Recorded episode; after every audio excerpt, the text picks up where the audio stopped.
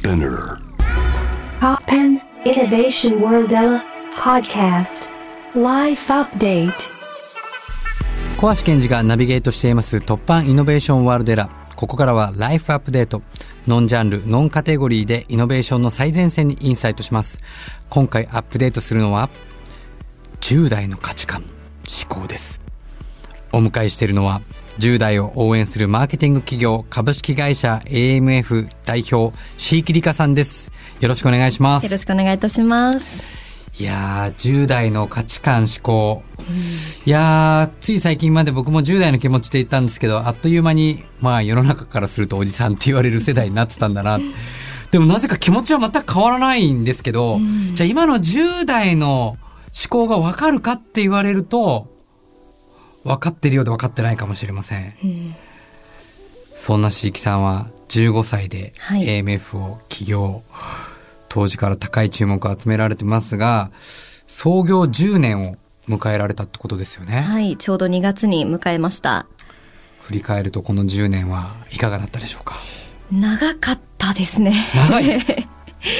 本当にもうそれこそ青春時代も過ごしてきたのでそうですよね。はい、でそして結婚もあの先日させていただいたので、まあ、そのいろんなこうライフステージをあの、アップグレードしながらあの企業も経営の方もやってきたっていうところで、まあ、かなり本当に長かったなという印象ですね。15歳っていうと、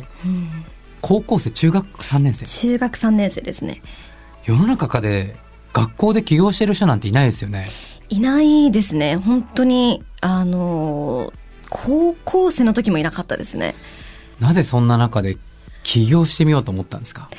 あの中学1年生の時にまず起業したいというふうに思いまして、で小学あの6年生の時とかからあの脚本家になりたいとか映画監督になりたいとかアプリを作りたいとかいろんな夢があって、でその夢を、まあ、いくつもあったので実現するっていうふうになると、まあ、それぞれにこう一つの夢に対して10年ぐらいかかるなっていうふうに思って、うん。それだと人生足りないなっていうふうに思って悩んだところ、まあ、父に相談して、そしたら父もあの起業家なので。うん。起業っていうのがあってそれを一つ一つ事業としてできるから実現できるんじゃないっていうふうにアドバイスをもらって起業しようっていうふうに決意したっていう感じですね。えお父様はでもとはいえ15歳でまさか起業するなんて思ってたんですか？思ってないと思います。ですよね。はい。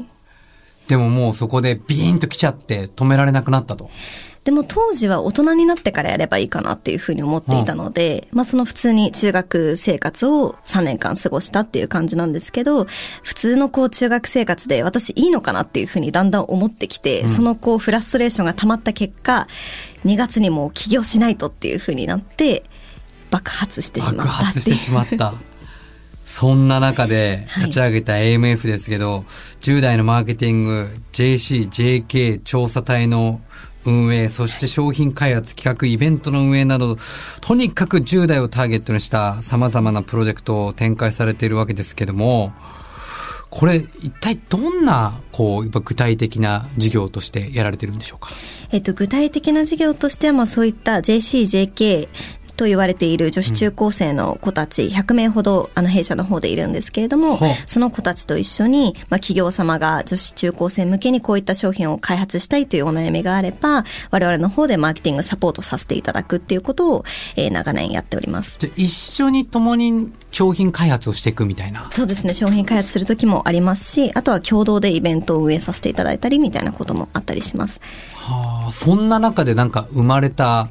これはっていう商品、商材、なんかあるんですか？そうですね。商材で言うとあのちょっと具体名的なことは出せないんですけど、あの大手お菓子メーカーさんと一緒に、あのガムの商品をプロデュースさせていただいて、まあ、パッケージからあのアプリこういった形であのサイドで作ってみてで商品と連携させてみたいなことを提案させていただいたりしております。だ。ってね、あのーお菓子メーカーからしてみたら、そのまさに10代の子たちに直接売りたいのが、いわゆるおじさんたちが作ってても、やっぱりちょっとズレがあるけども、はい。直接その世代の人たちから、まあ、ある意味でもう辛口コメントも含めて直結したね、コメントをいただきながら作ると、それは自分たちが欲しいものをそのまま作ってるから。そうですね結果自分たちの周りにも広がっていくという。はい、あとはあのアンケート調査とかやってる団体とかもたくさんあるんですけれども、うん。まあ、弊社のあの特徴としては JCJK 流行語大賞とか、まあ、そういったものを作っている企業でもあるので、まあ、その所属している女子中高生たちが非常に高い感度を持っているっていうのも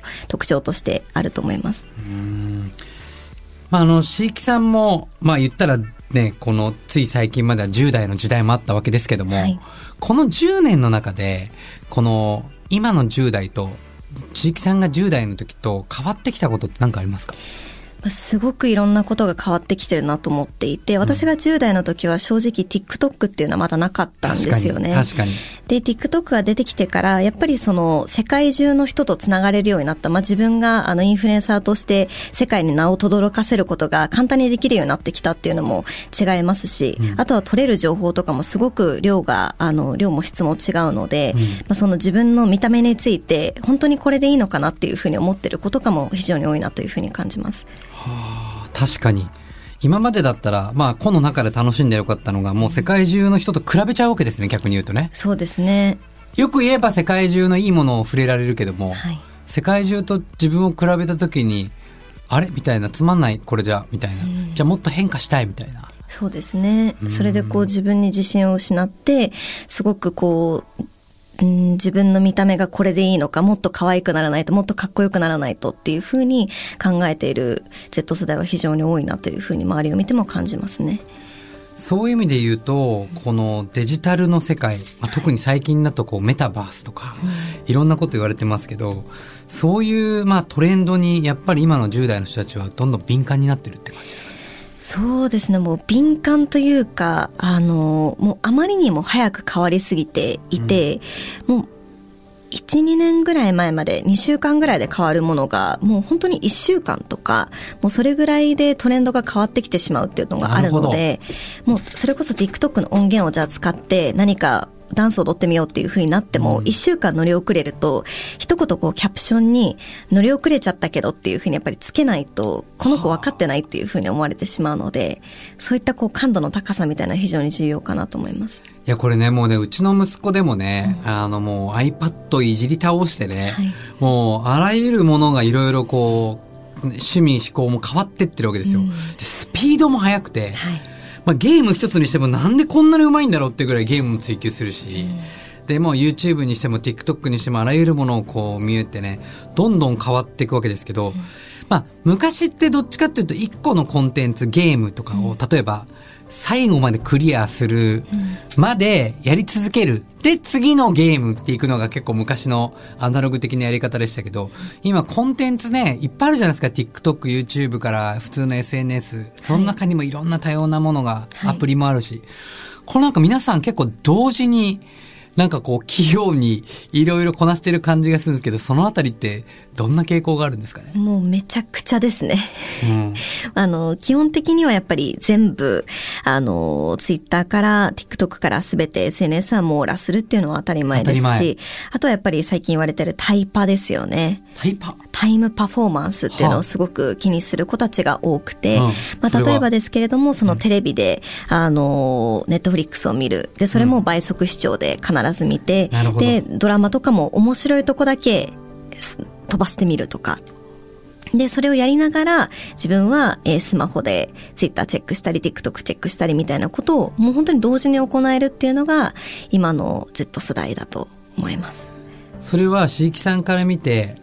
器用なのか、それとも、集中力がないのか、どういうふうに捉えてますか？そうですね。まあどちらもかなと思いますけれど、でもやっぱり集中力が足りないっていうのはもうしょうがないことだと思うんですよね。やっぱりすごく魅力的なコンテンツがたくさんある中で、やっぱり全て見たいし、いろんなこう、それこそ趣味もすごく多様化していて、みんながこれを見ているとか、そういったものが本当に多くなってしまっているんですよね。前までは、あの一つの番組見てればよかったものを、10番組ぐらい網羅してないと、みんなの話についていけないっていうのがあったりするので、まあ、それをこう、あの、すべてクリアするには、やっぱり時間は必ずかかってきてしまうので、タイパを気にしながら、どうしてもやっていくしかないっていうのが実情なんじゃないかと思います。そういう意味で言うと、もう、いわゆるこれまでの、いわゆるこう、テレビ番組、こうラジオ番組もそうかもしれないですけど、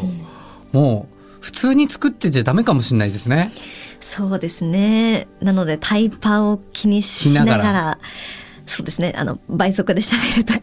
倍速で喋る？えっと、これからお送りしますのは、えっ、と、ララララってもう、もう、もう言えなくなってくる。でも結構、割とコンテンツとか歌もちょっと早くなったりとか。そうですねイントロが短いとか言いますよね、僕はね、あの、数年前までウルトラジャパンっていう音楽フェスをやってたんですけど、僕の中の裏テーマはいつ行っても最高潮って、これ SNS 時代に合わせたわけですよ。あの、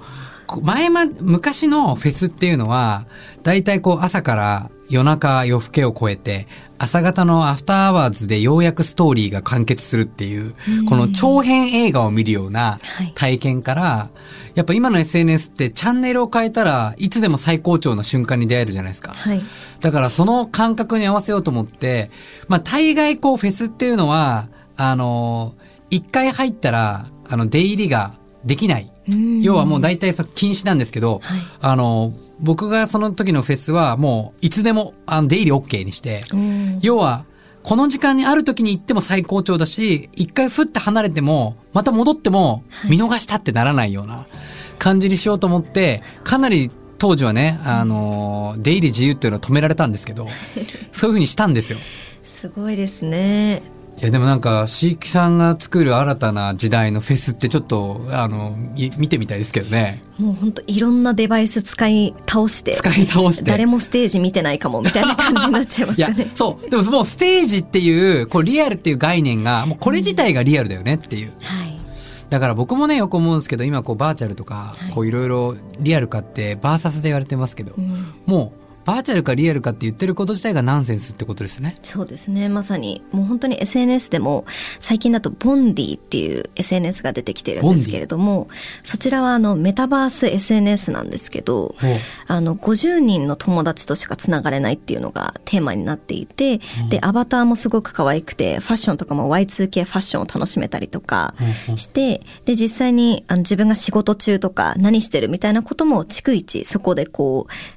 自分のアバターアバターがその通りに動いてくれるみたいな感じの SNS なんですけどなんかそういった形でそのもう今自分が何してるかっていうのも実況中継もうみんなに見せるっていうことが普通になってきますし今連絡取らないでほしいとかっていうこともみんなに大広げに言うっていうもう本当それこそ全てをシェアするっていう時代になってきてると思いますね。まあでももうこれってもう無意識の中での全ての世界とのこのつながりというか、ね、なんかその世界とコネクトしてるというか、もうなんかそういう時代というか、もう他人と自分っていうのがもう関係なくなってきてる、ね、時代ですよね。そうですね。もう本当になのでもうコミュニティがとにかく大事で、自分が好きなコミュニティに入れればもうそれだけでいい。もう世界は他はどうでもいいっていうだから自分たちの新しい国というか、はいね。作ってしまうみたいな。はいまさにそうなってます。そういう椎木さんからしてみて、なんかいろんな、まあ、大人たちが今こうメタバースとかいろいろ作ってるんですけど、あの、どういうふうに捉えてますか？まあ、すごくいい流れではあるんですけれどただちょっとこう日本の企業ならではのことが起きてしまっているというかんなるほど。その担当者の方はすごくやる気があって、うんすごく最先端のことがお好きな方なんだけれど、その他の上長の方とかが全然理解してなくて、なるほど。少し乖離が生ま生まれてしまっていたりとかあとはウォレットっていうのをその作らないとあの NFT を作る上では作らないといけないんですけれども、それを他の会社に委託していたりとかまあある意味現実世界で考えると銀行を他の会社に作ってもらってるみたいな感じのことが起きてしまっていてそれをこう現場の方と上の方で齟齬が生まれてしまっているっていうのは感じますね。じゃやっぱその世界にも10代のもう考え、このスピードについていけるようなエネルギーがめちゃくちゃ必要ですね。そうですねそれをこう理解してあげるやっぱりブリッジ的な人は必ず必要かなというふうに思います。いや、僕もね、あの、今、こう、万博をやってるんですけども、うんはいまあ万博っていうのは、こう、まあ、未来の実験場って言われていて、やっぱちょうど2025年が昭和から始まる100年っていう歴史が終わるんですよ。だから、いや、ある意味でこれからの100年を作っていかなきゃいけないタイミングに、まあ今ちょっと正直ね、ちょっと自分たちの内輪事で言うのはあれですけども、まあちょっと高齢の方がかなり多いなと、ね。若い力が足りないなと思うんで、うん。ぜひね、椎木さんたちのね、この若い力、考え方を絶対踏襲してやっていかないと、はい。これ100年は作れないなとそうですね。思うんで、ぜひいろいろ一緒はに教えていただけたら嬉しいです。ぜひぜひよろしくお願いいたします。いや、こう、なんかこう、あえてごめんなさいね、若者って表現するんですけど、これからの社会を作るということで言えば Z 世代なんですけど、この Z 世代が作り出す、この椎木さんが若者が作るこの未来を、こう、どうイメージこれからされていくんでしょうか？そうですね。やっぱりその自分の好きなことっていうのを追い求めてる人がすごく強いなという印象があります。あの今まではやっぱりオタクっていうふうに言われてる方たち、まあ、その自分の好きなことばっかりやってるっていうことがネガティブなイメージで捉えられてたと思うんですけど、これからはそれこそベーシックインカムとかそういったものが出てくる中で自分のこ好きなことを追い求めてる人こそが正義、それこそそれができなかったら逆に何のために生きてるのかわからないみたいななそういった時代になってくるんじゃないかなというふうに思いますのでオタクが天下を取る時が来たというふうに思います。いや、もう結構意外と天下取ってるんじゃないかなと思うとこもありますけど、さらにそのうねりが来るってことですね。そうですねみんながオタクになる必要が逆に出てくるかなといエブリワンオタク、オタク万歳。はい素晴らしい。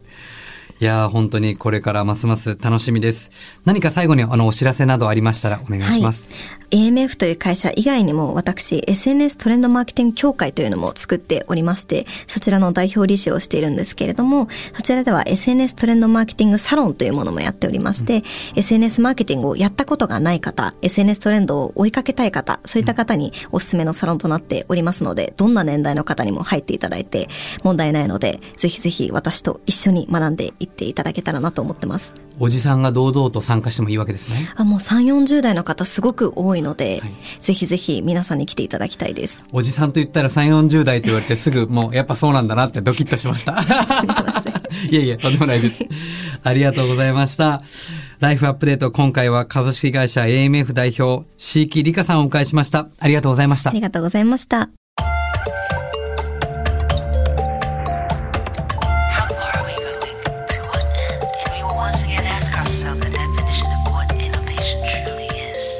You're listening to J-Wave Innovation World Era podcast.